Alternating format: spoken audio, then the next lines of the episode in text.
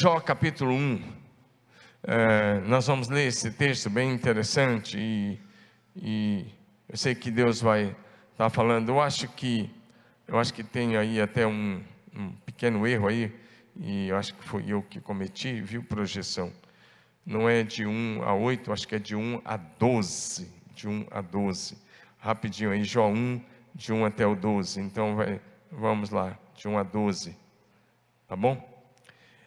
Havia na terra de Uz um homem cujo nome era Jó. Este homem era íntegro, reto, temia Deus e desviava-se do mal. Nasceram-lhe sete filhos e três filhas. Tinha sete mil ovelhas, três mil camelos, quinhentas juntas de bois, quinhentas jumentos. Também tinha muitíssima gente ao seu serviço, de maneira que este homem era o maior de todos os do Oriente.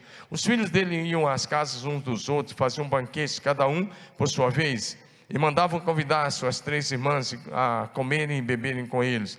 Quando se encerrava um ciclo de banquetes, Jó chamava os seus filhos e os santificava. Levantava-se de madrugada e oferecia ao local segundo o número de todos eles. Pois Jó pensava assim: talvez meus filhos tenham pecado e blasfemado contra Deus em seu coração. Jó fazia isso continuamente. Num dia que os filhos de Deus vieram apresentar-se perante o Senhor, veio também Satanás entre eles. Então o Senhor perguntou a Satanás: De onde você vem? Satanás respondeu ao Senhor: De rodear a terra e passear por ela. E o Senhor disse a Satanás: Você reparou no meu servo Jó? Não há ninguém como ele na terra. Ele é um homem íntegro, reto, que teme a Deus e se desvia do mal. Então Satanás respondeu ao Senhor: Será que é assim, que é sem motivo que Jó teme a Deus? Não é verdade que tu mesmo puseste uma cerca ao redor dele, da sua casa e de tudo que tem? Abençoaste a obra das suas mãos e os seus bens se multiplicaram na terra. Mas estende a tua mão e toque em tudo o que ele tem, para ver se ele não blasfema contra ti na tua face. Então o Senhor disse a Satanás: Você pode tocar no que quiser, contudo, em tudo, você pode tocar no. Você pode fazer o que quiser com tudo que ele tem, mas não estenda a sua mão contra ele. E Satanás saiu da presença do Senhor. Diga amém. Nosso tema hoje é superando as provações. Diga amém. Uma palavra propícia, necessária para esse tempo que nós estamos vivendo. Porque boa parte das pessoas perderam alguém. Se não perdeu um membro da família, perdeu possivelmente um conhecido, um amigo. E talvez você está passando por esse tempo, essa mensagem é para mim e para você, nesse tempo, nesses dias difíceis que temos atravessado. Mas eu quero começar falando com você que Deus, o nosso Pai, é o nosso Pai amado que está no céu, que nos ama com amor eterno. Deus é quem dá a todos a respiração, a vida e todas as coisas. Dele vem toda boa dádiva, todos os dons perfeitos, toda a capacitação e todas as bênçãos que precisamos para uma vida próspera e bem-sucedida, plena em todos os sentidos. E por que, que eu estou começando por aí? Porque às vezes as pessoas passam por uma aprovação e começam a culpar Deus por aquela aprovação. Até inconscientemente os cristãos culpam a Deus. Porque às vezes começam a dizer que Deus mandou aquilo. E deixa eu dizer, a Bíblia nos ensina ao contrário. E eu quero dizer: nenhuma tribulação, provação, tentação ou aflição vem de Deus. Vou repetir: nenhuma tribulação, provação, tentação ou aflição vem de Deus para o seu povo. Bem, Tiago 1, 12, 13 diz: Bem-aventurado é aquele que suporta com perseverança as provações porque depois de ter sido aprovado, receberá a coroa da vida, a qual o Senhor prometeu aos que o amam. Agora olha o verso 13: Ninguém ao ser tentado diga, sou tentado por Deus, porque Deus não pode ser tentado pelo mal e Ele mesmo a ninguém tenta. Diga comigo: Deus a ninguém tenta. Pega isso, Deus a ninguém tenta. Então você talvez está passando por uma provação mas você tem que entender algumas coisas. Primeiro, nós vivemos em um mundo caído, no mundo influenciado por Satanás. E nesse mundo caído, influenciado por Satanás, coisas ruins acontecem com gente boa, tragédias acontecem com pessoas santas. Então é bem interessante que você olhe para isso. E jamais culpe a Deus pelas provações, tribulações ou tentações que porventura você esteja atravessando. Nosso Deus é o Deus que te livra das provações.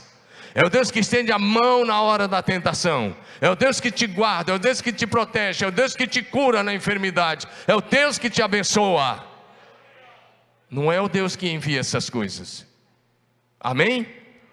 Nenhuma dor, nenhum sofrimento, nenhuma doença, nenhuma tentação, nenhuma provação ou tribulação é além das forças humanas, físicas.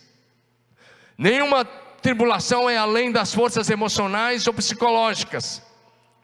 Deus não permite que sejamos tentados além das nossas forças. As tribulações, as provações, as aflições não estão acima das suas forças, elas acontecem no nível humano. E no meio das tribulações, Deus envia o livramento. Diga amém. Primeira carta de Paulo à igreja de Corinto, capítulo 10, verso 13. Paulo escreveu: Não sobreveio a vocês nenhuma tentação que não fosse humana, mas Deus é fiel e não permitirá que vocês sejam tentados além do que podem suportar. Pelo contrário, juntamente com a tentação, proverá o livramento para que vocês possam suportar. Diga amém. Esse é o nosso Deus. Ele não permite nem que você seja tentado além do que você possa suportar. Então, se você está passando por uma prova, Deus olha para você e Deus sabe que você pode aguentar aquela fornalha, e por isso Ele permitiu, é, está dentro da vontade permissiva de Deus, mas não é a vontade de Deus para você. Diga amém. Vejamos então hoje como Jó atravessou e superou as tentações. Ele foi tentado, as tribulações, as aflições e as provações que ele enfrentou, possivelmente durante sete meses, ou talvez um pouco mais. Vários meses essa provação durou. Em primeiro lugar, uma das coisas interessantes é que, número um, as provações revelam onde está o nosso coração. Isso é muito sério. Na hora das provações, isso vai revelar se o nosso coração está em Deus ou se o nosso coração está nas coisas desse mundo. Se o seu coração estiver em Deus, com certeza você vai superar os prejuízos materiais e até uma possível falência financeira. Você vai suportar você vai vencer se o seu coração estiver em Deus. Jó no capítulo 1, a partir do verso 13, vai mostrar o dia em que ele faliu. Jó era o típico empresário que dormiu rico e amanheceu pobre. Na verdade, ele recebeu todas essas notícias ruins em um só dia.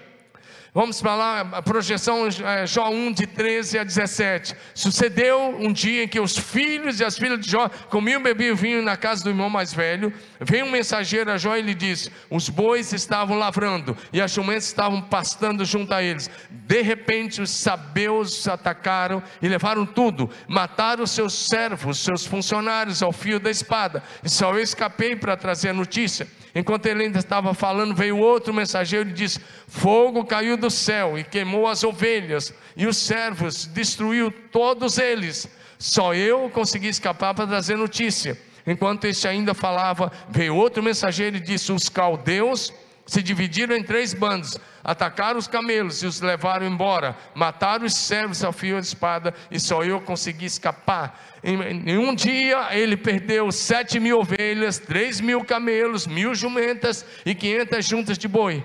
De bois. Esse homem era o homem mais rico do Oriente Médio naquela época.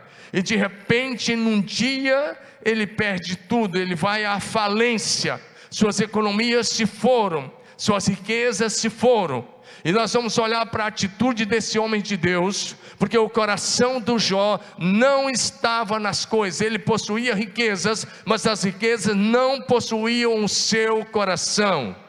Diga amém. Então você pode e deve prosperar, sim, desde que as coisas deste mundo não ocupem o lugar de Deus no seu coração. Possivelmente quem está entendendo essa mensagem? Seja próspero, Mas não deixe as coisas ocupar o lugar que é de Deus, porque tudo que ocupar o lugar de que é de Deus tem que ser colocado no altar.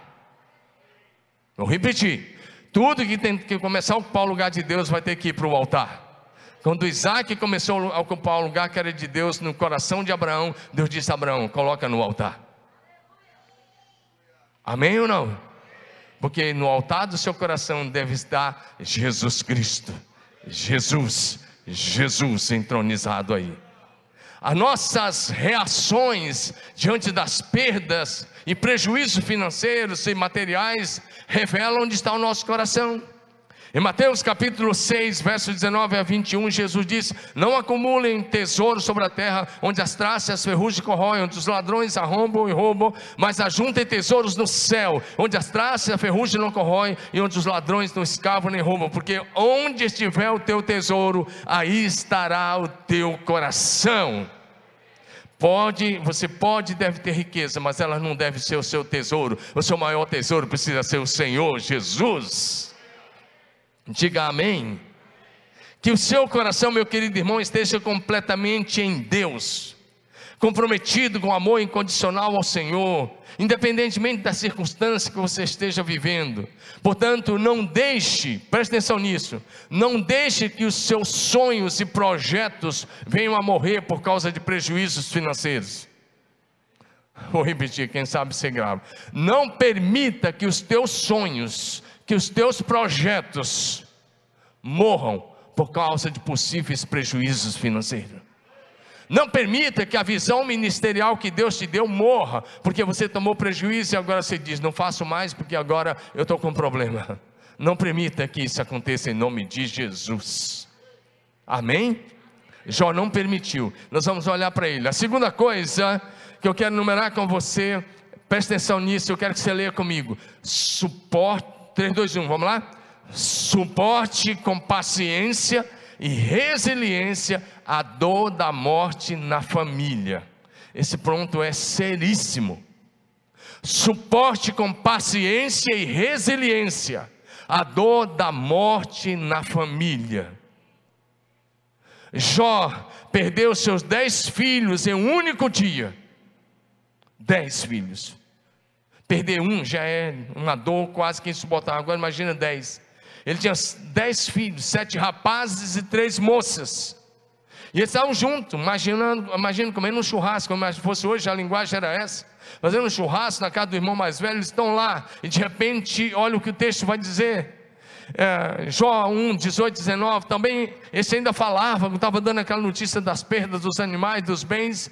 Aí veio outro e disse: Seus filhos, suas filhas estavam comendo bebendo vinho na casa do irmão mais velho. De repente, eis que se levantou um vento muito forte do lado do deserto e bateu contra os quatro cantos da casa. Ela caiu sobre os jovens e eles morreram. Como é que um pai recebe uma notícia dessa, absorve uma notícia dessa? O normal é um filho, talvez o normal, sepultar o pai, ele já velhinho, a mãe já velhinha. Mas um pai sepultar dez filhos em um único dia. Presta atenção como é que ele lidou com isso. Agora, vamos olhar o que, que ele fez. E o que eu gosto de olhar para Jó, quero que seja a sua cabeça, é que ele não entrou em desespero. O que ele fez? Jó 1, 20 e 21. Então Jó se levantou. Diga, Jó se levantou. O que está te deixando prostrado hoje? O que está te deixando sem vontade de levantar? É a dor? Foi a perda? É a morte de alguém? E Deus te trouxe aqui hoje para te levantar. E você que nos assiste em casa, pela TV Marília e pelas redes sociais, Deus vai levantar você e vai tirar você dessa situação. Está na hora de você sair dessa caverna que você mesmo entrou. A caverna emocional não é o teu lugar. Amém ou não? Jó se levantou, diga se levantou. Diga de novo, se levantou.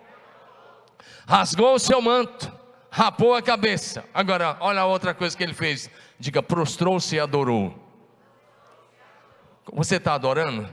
Não está não, nem do jeito do Jó, como perdeu 10, ele fala como alguém que está vivo e ativo. Vamos lá? Diga, prostrou-se e adorou. Prostrou-se e adorou, e ele fez uma declaração tremenda de consciência. Ele disse: Nu saí do ventre da minha mãe, e voltarei, e assim voltarei. O Senhor Deus o deu e o Senhor o tomou. Bendito seja o nome do Senhor. Aplauda mesmo o Senhor.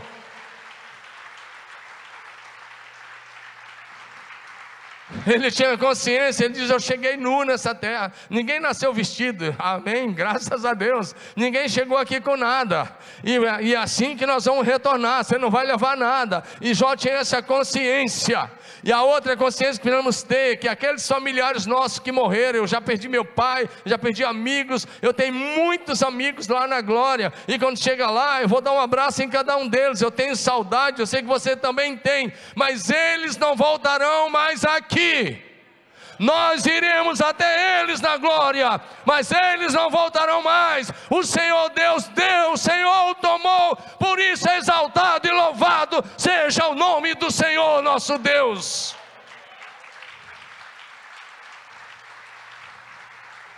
Sabe qual foi o último dia que eu chorei por alguém que morreu? Eu chorei semana passada, sexta-feira. Chorei, chorei e chorei.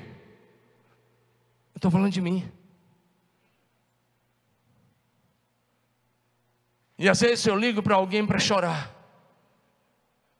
Eu liguei para um pastor amigo meu, de uma outra cidade, e ele tinha perdido um dos seus colaboradores bem do lado.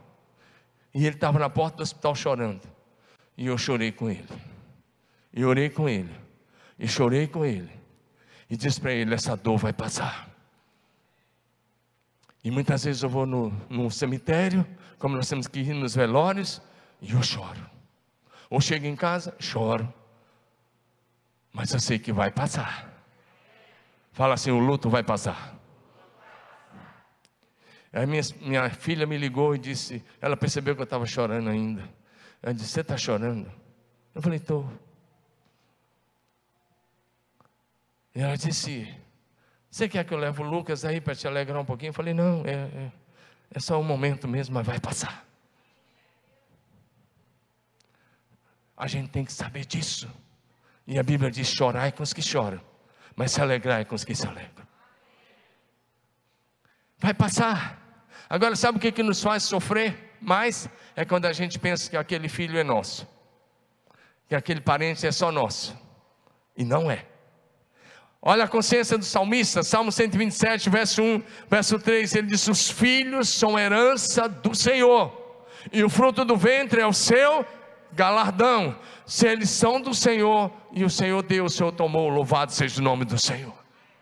Jó conseguiu adorar no meio da dor, diga amém. Davi também fez isso. Davi perdeu um dos seus filhos, e aí, enquanto o filho estava doente, ele, a Bíblia diz, sabe o que? Em 2 Samuel capítulo 12, e eu estou mencionando apenas os versos de 18 a 20, mas pode, você pode ler depois. Ele ficou sete dias prostrados, prostrado, sem se alimentar. Sete dias de jejum e oração. Enquanto a criança está doente, ele estava lá prostrado, lutando com Deus, jejuando e orando. Mas no sétimo dia a criança morreu. Por favor, projeção. 2 Samuel 12, 18 em diante. A criança morreu. E os assessores de Davi começaram a conversar assim pelos cantos, sem querer falar com ele, dizendo enquanto a criança estava viva, ele ficou sete dias lá prostrado. Imagina, pode fazer uma loucura. Davi percebeu eles cochichando. Davi perguntou: a criança morreu? Disse, ah, morreu. Sabe o que Davi fez? Ele levantou-se. Diga, levantou-se. Ele levantou-se.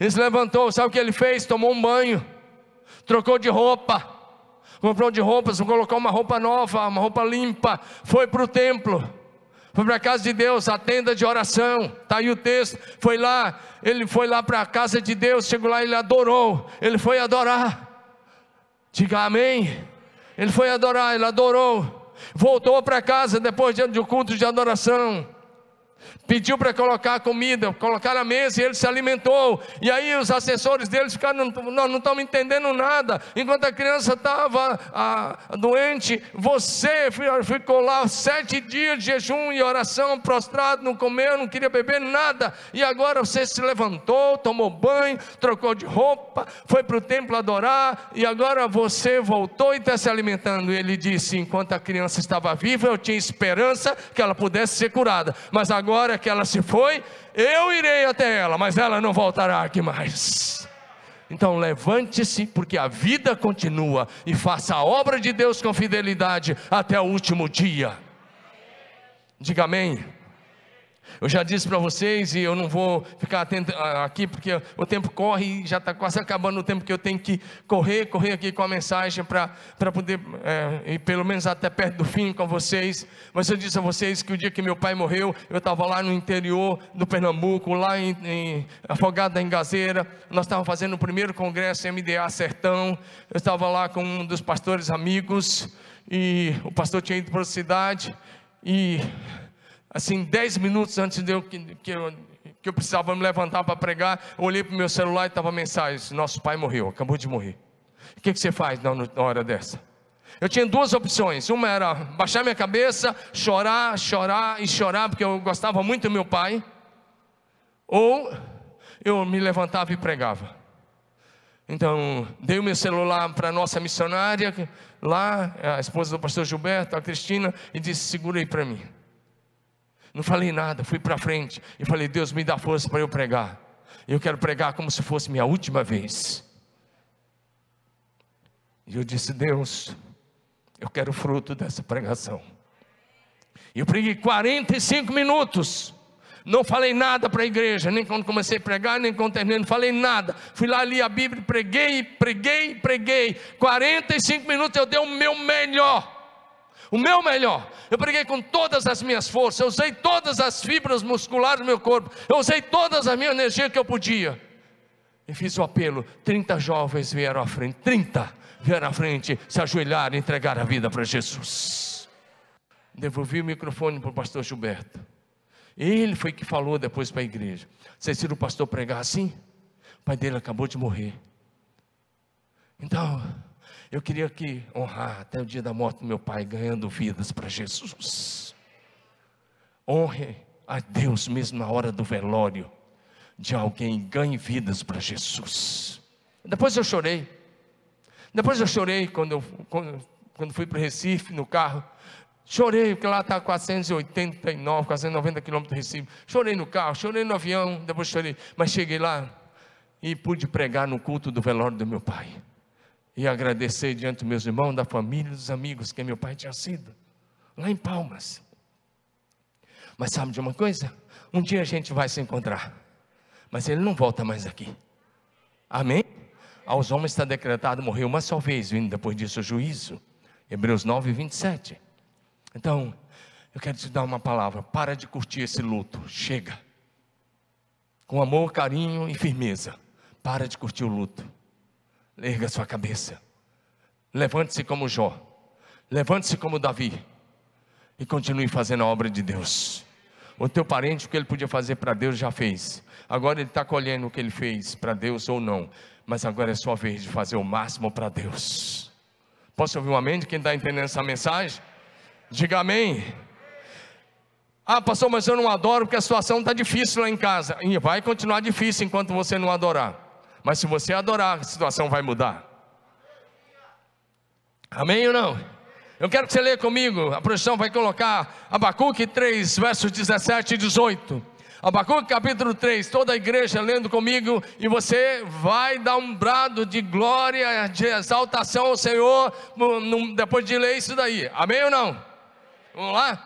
Ainda, todos vocês comigo, vamos lá? Ainda que a figueira não floresça, nem haja fruto na vide, e o produto da oliveira minta, e os campos não produzam mantimento, e as ovelhas sejam arrebatadas do aprisco, e nos currais não haja gado. Diga, Todavia eu me alegro no Senhor e exulto no Deus da minha salvação. Aleluia! Aleluia! Não são as coisas que determinam a nossa adoração. A nossa adoração tem que estar acima do que temos, possuímos e acima das circunstâncias. Nossos olhos não estão nos problemas, nossos olhos estão no Senhor, que é a nossa resposta, que é a nossa esperança e que é a solução dos nossos problemas. Diga aleluia. Nossa adoração não depende das coisas, diga amém. Outra coisa, mantenha-se íntegro no meio das provas. Diga comigo, mantenha-se íntegro no meio das provas. Você está passando provação, mantenha a sua integridade. Jó foi um homem elogiado por Deus. Se você for uma pessoa íntegra, Deus se encarrega de te elogiar no mundo espiritual. Diga amém. A gente lê três vezes sobre a integridade de Jó. Jó 1, verso 1, Jó 1, verso 8 e Jó 2, Jó 2, verso 3. Em Jó capítulo 2, verso 3, o texto diz que Deus chega diante do próprio Satanás. Não é que Satanás entrou no céu, não, tá? Ele não entra lá, não. É de algum lugar desse universo, de onde ele anda, rodeando a terra, passeando por ela. Ele é, lembra que Deus é onipotente, é onipresente, onisciente. Ele se dirigiu a Deus, fazendo acusações a Jó. E aí o texto diz que Deus perguntou: Você observou meu servo Jó? Olha o que Deus disse porque ninguém há na terra semelhante a ele. Deus está dizendo: Jó é o melhor servo que eu tenho nessa geração. Diga aleluia. Você gostaria que Deus dissesse isso a teu respeito? Quantos gostariam que dissesse a teu respeito? Seja íntegro, seja santo, evite o mal, amém? Deus disse: Não há ninguém na terra semelhante a Ele, homem íntegro, reto, temente a Deus e que se desvia do mal. Ele recebeu um elogio de Deus. Diga comigo, Diga comigo assim: não adianta ser elogiado na terra e não ser elogiado no céu. Diga infinitamente melhor do que ser aplaudido na terra é ser aplaudido no céu. Dá uma salva de palmas, Jesus, se você crê nisso. Primeiro, Satanás pediu permissão para tocar, e Deus disse: pode tirar. Foi por isso que as ovelhas foram tiradas, os camelos, os bois, os jumentos. Eu não sei para que serve tanto jumento, mas ele tinha lá, não sei, lá, não sei mas é muita coisa. Mas vamos lá. Ah, agora, é só a minha observação particular sobre esse texto. Agora, agora o, o Satanás pede para tocar na saúde. Porque Satanás não teve nenhum sucesso quando tirou os bens e os filhos. Nenhum sucesso. Jó continuou levantado, continuou de pé e continuou adorando. Agora ele diz assim: Mas todo homem dá tudo pela sua saúde. E ele está pedindo para Deus: Me permita tocar na saúde deles. Deus falou: Ok. Eu vou só mencionar agora por causa do tempo, tá? Jó 2, de 4 a 7. Deus diz: Tudo bem, pode ir lá. Você pode fazer com ele o que quiser. Olha o tanto que Deus confiava. Pode fazer com ele o que quiser, mas você não pode tocar na vida dele. Você não vai tirar a vida dele, eu não permito que você tire a vida dele. Então Satanás saiu da presença do Senhor e feriu Jó com tumores malignos, desde a planta do pé até o alto da cabeça.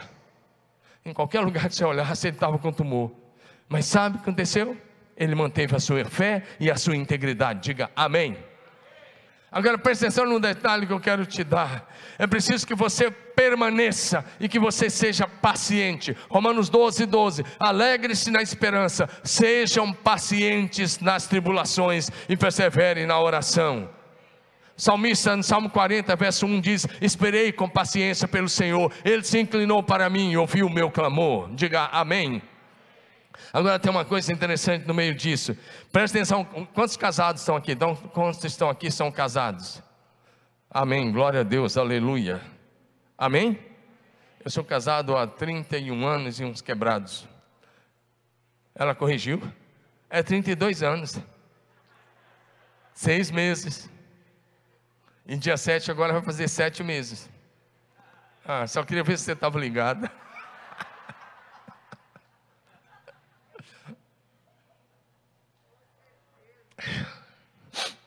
Agora, Jó 2, 9 a 10. Ainda bem que minha esposa não agiu assim comigo. Graças a Deus. Mas eu conheço um caso de alguém que era dessa igreja. Que o marido contraiu câncer. Não posso nem dar detalhe onde era o câncer, não já vão saber. E no meio do câncer, a esposa chegou para ele e falou: Não tenho vocação para cuidar de marido com câncer, estou indo embora. Se, se, se divorciou dele no meio do câncer. E ela vazou. Mas ele venceu o câncer para a glória de Deus, está vivo para a glória de Deus. Presta atenção, eles frequentaram a igreja aqui um tempo, mas estavam morando em outra cidade. A mulher do Jó, ela chegou para ele, olha que essa mulher, ninguém merece essa, atitude não, de verdade. A mulher chegou para ele e disse: Você ainda conserva a tua integridade? Olha o que ela diz: amaldiçoa a Deus e morre. Ela está dizendo para ele: Eu não quero ficar nessa situação ela não entendeu. Então, meu ponto nessa, nessa, minha palavra nesse ponto é: supere a falta de entendimento e compreensão do seu cônjuge. Talvez o seu cônjuge não vai entender a sua aprovação. Talvez o seu cônjuge vai, cônjuge vai sugerir um suicídio a você. Ela sugeriu aqui. Eu gosto de pensar que ela sugeriu um suicídio duplo. Ela olha para ele e fala: amaldiçoa Deus. O que é isso? Suicídio espiritual. Tem uma versão que é pior ainda, que diz: amaldiçoa esse teu Deus e morre. Ou seja, ela não considerava mais o Deus dela. Amaldiçoa esse teu Deus e morre. E ele olha para ela, mas e aí ela, ela, sugere o suicídio físico. Primeiro suicídio espiritual, amaldiçoa Deus. Era tudo que o diabo queria. Deixa eu pensar, preste atenção. Se fosse com Jesus, Jesus tinha olhado para ela e tinha dito assim: Para trás de mim, Satanás. Porque era o diabo purinho falando na boca dela. Do jeito que ele falou na boca de Pedro. Lá em Mateus 16, Jesus disse: Para trás de mim, Satanás. E aí, ela diz: Amaldiçoa a Deus. Ou seja, suicídio espiritual. Morre, suicídio físico. Ela está dizendo: Acaba com isso. Então presta atenção. O João olha para ela e fala: Você fala como uma doida. Nós temos recebido tantas bênçãos, não passaríamos também pelas provações? Quantos amam o seu cônjuge aqui? Sua esposa, o seu marido? O amor é paciente, amém? O amor é benigno, o amor tudo sofre, o amor tudo crê, tudo espera e tudo suporta, e o amor jamais acaba, diz 1 Coríntios 13, de 4 a 8, diga aleluia. Continue amando o seu cônjuge, mesmo que ele deseje a sua morte na hora da doença. Amém? Agora, não fala para ela o valor do teu seguro de vida. Brincadeira, tá? Só, só queria que você risse um pouquinho para você descontrair, está muito tenso. Às vezes seu cônjuge não vai entender a aprovação, mas Deus está com você. Diga aleluia. Quarta coisa que eu quero enumerar com você: mantenha sua fé e esperança no Senhor. Mantenha a sua fé e esperança no Senhor. Não deixe a aprovação matar a sua fé. Eu parei de ir na igreja porque Deus recolheu meu pai. Eu parei de ir na igreja porque Deus recolheu minha mãe. Eu parei de ir na igreja porque Deus relevou meu parente. Deus levou e um dia vai te levar também. Louvado seja o nome do Senhor. Se Jesus não voltar logo, nós seremos recolhidos um dia. Amém ou não?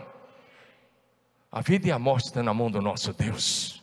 Ele é Senhor de todas as coisas. Mantenha sua fé e esperança no Senhor. Sabe o que você deve declarar diante da morte, diante da, da aprovação? O que está em Jó 19, 25. Olha que palavra. Jó, no meio das acusações, ele está atravessando agora. Não bastava ter perdido os bens, não bastava ter perdido o amor da esposa, está de luto de dez filhos. Agora ele tem três amigos que misericórdia, que chegaram lá, ficaram bonzinhos uma semana depois, destrampelharam a fazer acusações, e no meio de todas as acusações, eu gosto dessa declaração. Levante a sua mão e faça uma declaração bem alto, bem bonita. Diga: Eu sei que o meu redentor vive e por fim se levantará sobre a terra. Diga de novo: Eu sei que o meu redentor vive e por fim se levantará sobre a terra.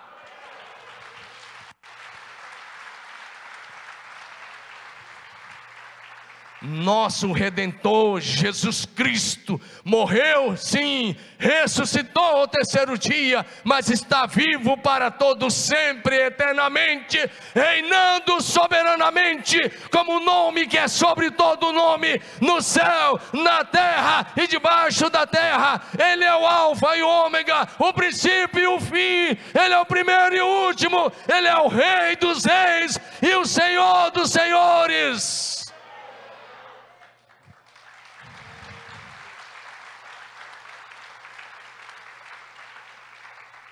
Ah, pastor, estou passando no vale.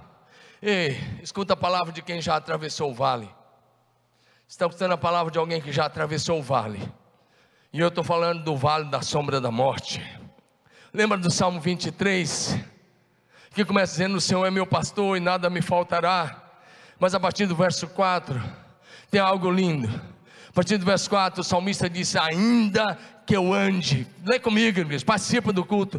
Vamos lá. Ainda que eu ande pelo vale da sombra da morte, não temerei mal nenhum, porque tu estás comigo, o teu bordão e o teu cajado me consolam.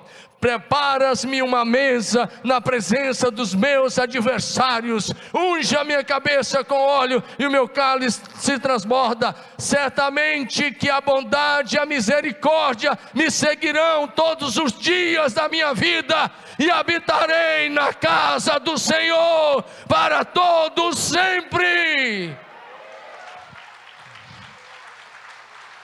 Aleluia ainda que eu ande pelo vale, Ele está comigo, Ele está com você, você jamais estará sozinho. Você vai atravessar o vale, meu irmão, você vai sair do outro lado, porque Jesus está com você. Amém? Em penúltimo lugar, tem um estilo de vida santo. Tem um estilo de vida santo. Uma das coisas de Jó era seu estilo de vida santo. E eu só vou mencionar, mas a projeção vai colocar Jó 31, de 1 a 11. Jó 31, de 1 a 11. Jó diz assim: Fiz alianças com meus olhos de não olhar com cobiça para nenhuma jovem, para nenhuma mulher. Ele está falando, eu tenho uma aliança de santidade com meus olhos. E ele começa a declarar essas coisas tão profundas, a ponto de dizer: se a minha conduta foi falsa, se eu procurei enganar alguém, que Deus me pese numa balança justa e conhecerá a minha integridade. E lá no final ele diz: se o meu coração foi seduzido por uma mulher, ou se cobicei a esposa do meu próximo, que a minha esposa se torne serva de outro homem homem, que outros homens durmam com ela. Jó tem, tinha uma aliança de santidade. Uma das coisas que vai te sustentar na hora das provações é a sua aliança de santidade ao Senhor, é o seu compromisso com a santidade ao Senhor. Diga amém. Viva para Deus, viva para sua família, viva para sua esposa, viva o seu marido, porque a vontade de Deus é a sua santidade, é a sua santificação. Diga amém. Em 1 aos Tessalonicenses capítulo 4, de 3 a 7, Paulo diz: a vontade de Deus é a santificação de vocês, que vocês se abstenham da imoralidade sexual, que cada um de vocês saiba controlar o seu corpo em santificação e honra. Diga amém. E ele conclui dizendo no verso 7: Deus não nos chamou para a impureza, mas sim para a santificação. Sabe por quê? Somente os cristãos que têm um estilo de vida santa contemplarão a face do Senhor nosso Deus. Hebreus 12, 14 diz: Segui a paz com todos e a santificação, porque sem santidade ninguém verá o Senhor. Diga comigo: sem santidade ninguém verá o Senhor. Último lugar, a última coisa que eu quero enumerar com você: supere as provações e viva a restituição do Senhor. Ei, escute essa palavra, é, é, é para você, é para mim, é para você. Supere as provações e viva um tempo de restituição. Primeiro, para você viver, para você superar. Primeira coisa, reconheça e declare o poder ilimitado do Senhor nosso Deus. Diga comigo: reconhecer e declarar o poder ilimitado do Senhor nosso Deus. Jó 42, então mantém aí agora um pouquinho para a gente encerrar. Jó 42, 1 e 2. Olha, lê comigo, todos vocês, igreja linda. Vamos lá? Então Jó respondeu ao Senhor e diz: Bem sei que tudo podes e que nenhum dos teus planos pode ser frustrado. Levanta sua mão bem alta, a mão direita lá em cima. Diga: ninguém pode frustrar os planos de Deus para minha vida, minha família, meu ministério e a minha igreja. Diga de novo: ninguém, nem no céu, nem na terra, nem debaixo da terra, pode frustrar os planos de Deus para a minha vida. Diga aleluia.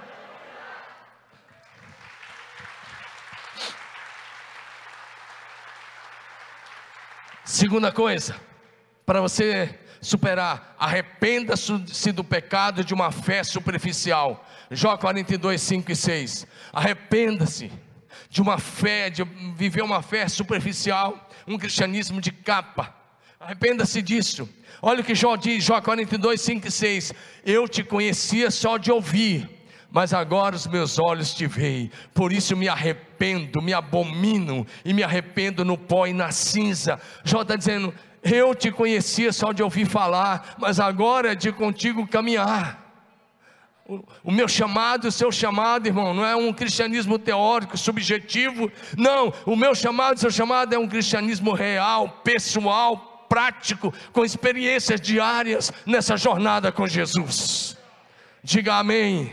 O Jó se arrependeu, porque embora ele fosse íntegro, reto, temente a Deus, desviado do mal, ele ainda vivia uma fé teórica. Ele diz: Agora a minha fé não é mais teórica, porque antes eu te conhecia de ouvir falar, mas agora eu te conheço de contigo caminhar. Agora os meus olhos te veem, diga aleluia. Então você quer superar, arrependa-se. Agora, a terceira coisa, se você quer superar, ore pelos seus amigos. Olha que eu coloquei entre aspas. Ore pelos seus amigos críticos. Amém ou não?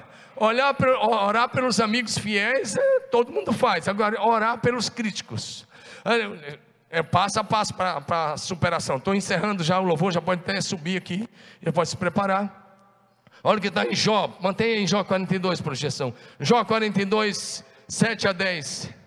Deus ouviu aquela palavra de Jó, Deus aceitou e Deus chegou para os seus três amigos e falou assim: A minha ira se acendeu contra você, está falando para ele faz, e contra os seus dois amigos, porque vocês não falaram a meu respeito que é reto, como meu servo Jó. Deus está dizendo: Vocês só falaram besteira, vocês fizeram acusações tolas, infundadas se você estuda Jó do capítulo 3 até o capítulo 41, é discurso após discurso de acusação contra Jó e algumas defesas de Jó. Aí Deus diz: todo esse discurso de vocês foi nada.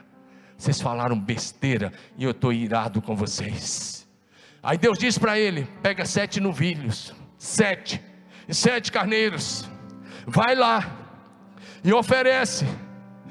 E tem mais, não vou ouvir a oração de vocês, eu vou ouvir a oração de Jó. Deus não ouve oração de críticos. Ei, acorde. Deus não, não ouve oração de críticos. Embora você se diga servo do Senhor, se você tem língua grande, se você é maledicente, se você gosta de criticar os outros, sua oração não passa nem do teto da tua casa. Ela não sobe. Eles criticaram o Jó e Deus disse: Não ouço a oração de vocês, mas dele eu ouço. E ele vai orar por vocês, eu vou perdoar vocês. Se vocês não fizerem isso, vocês vão morrer. E eles foram lá. E o Jó orou por eles. E sabe o que, que o texto vai dizer? Enquanto ele orava, Deus perdoou aqueles caras. E Deus restaurou a sorte de Jó. Dá um glória a Deus aí. Ele teve a sorte restaurada na hora da oração. Diga a oração. Muda realidades espirituais. Restaura a nossa sorte. Traz as bênçãos de Deus para a nossa vida, para a nossa família e muda o nosso destino para sempre. O padrão do Novo Testamento, irmão, é que nós devemos amar os inimigos e orar por eles. O padrão do Velho Testamento era outro, era olho por olho, dente por dente. O padrão do Novo Testamento, Mateus 5,44. Eu, porém, digo: ame os seus inimigos e orem por aqueles que perseguem vocês. Esse é o padrão. Diga amém. O padrão bíblico é que você deve abençoar o teu perseguidor. Aqueles que te perseguem, te criticam. Jó praticou isso. Romanos 12, 14. Abençoe aqueles que os perseguem. E não os amaldiçoe. Ore para que Deus os abençoe. Amém ou não? Agora, um outro ponto. E aí, só mais duas coisas a gente passa a régua agora de manhã. Porque essa palavra você precisa receber na íntegra. Presta atenção, olha bem para mim. Mais uma coisa, receba ajuda que as pessoas, escute a palavra, receba ajuda que as pessoas voluntariamente oferecem a você.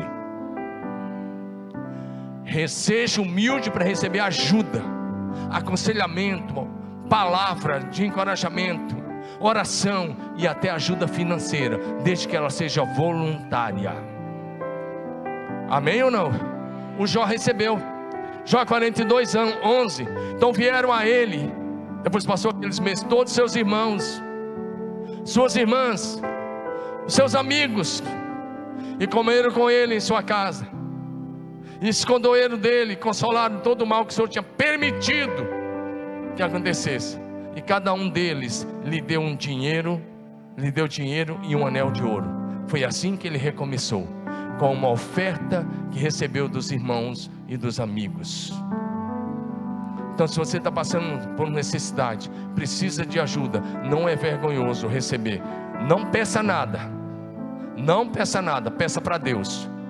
Mas se Deus quiser usar alguém para te abençoar, receba em nome de Jesus. Jó recebeu, eles deram uma oferta, cada um deu um pouco de dinheiro e um anel. Ou seja, em tempos difíceis, Confie no Senhor todo o coração. Não peça nada a ninguém. É feio pedir. Filho de Deus pede para Deus, não para os outros. Você não é pedinte. Você é filho do Rei dos Reis, do Senhor dos Senhores. Não peça nada a ninguém. Fale com Deus, mas receba com humildade e com gratidão a ajuda que as pessoas voluntariamente te ofertarem. Diga amém.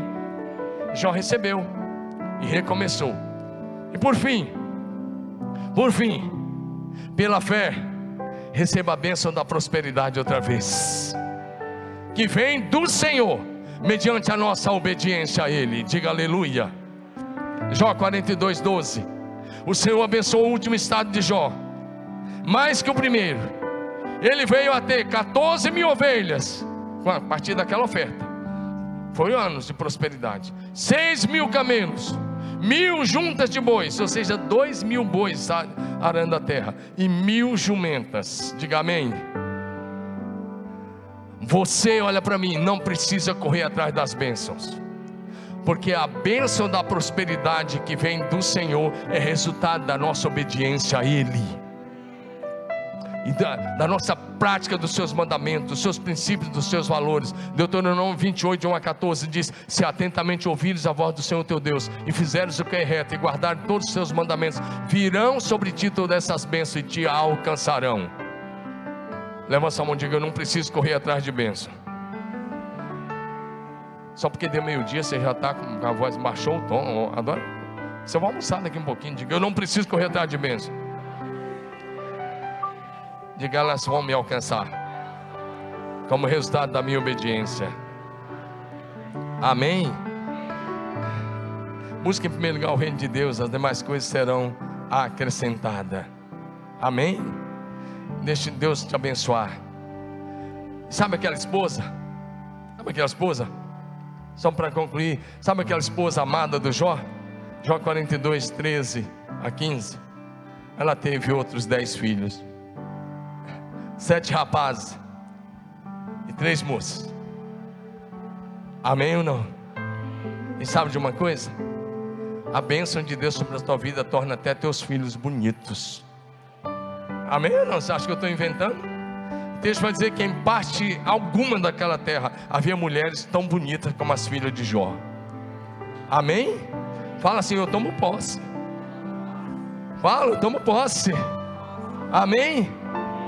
Toma posse, porque Deus abençoa você e a sua família. Você é alvo do amor de Deus, sua família é alvo do amor de Deus, sua família é alvo da salvação de Deus, sua família é alvo da graça, do poder e do favor do céu nesse dia.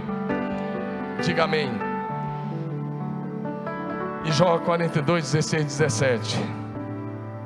Desfrute de uma vida longa. Diga, eu vou ter uma vida longa. Ah, levanta a mão e diga: Eu terei uma vida longa e muito abençoada, próspera, Diga, eu vou viver para ver a primeira, a segunda, a terceira e a quarta geração da minha descendência. Glória a Deus, aleluia. Coloque-se em pé.